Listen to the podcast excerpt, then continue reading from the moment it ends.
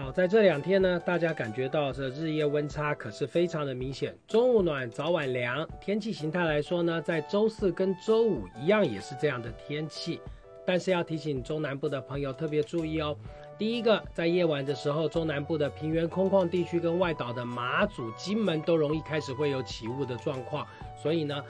清晨出门行车要特别的注意了。第二个要注意的就是，因为风向吹着微偏的西南风进来，所以使得我们台湾的污染物没有办法排放出去。所以也就是说，在四跟五两天，中南部的空气品质状况仍然是比较偏差的。天气状况来说，到了礼拜六仍然是一个偏热的天气，但是呢，封面云带开始逐渐的要接近了。要提醒您哦，如果在礼拜六的晚上要进行海钓活动的话呢，近海的风浪将要开始逐渐的增大了。接着星期天的时候呢，冷空气开始南下了，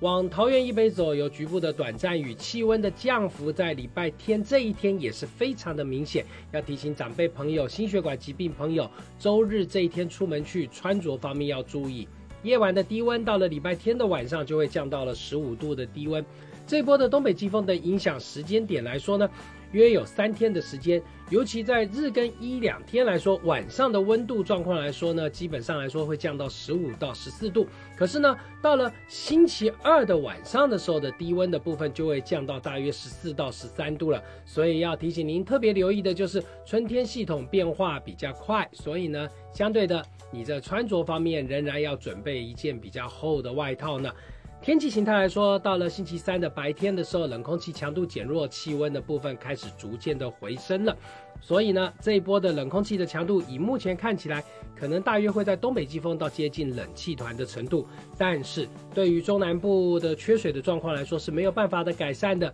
因为呢。在中南部地区的整个天气形态来说呢，仍然是属于晴朗的。不过礼拜天下午的时候开始呢，整个中南部的海边的阵风来说，也将要明显的增大了。还是要提醒您，在这四跟五两天的天气状况来说呢，都是属于一个晴朗而稳定的天气。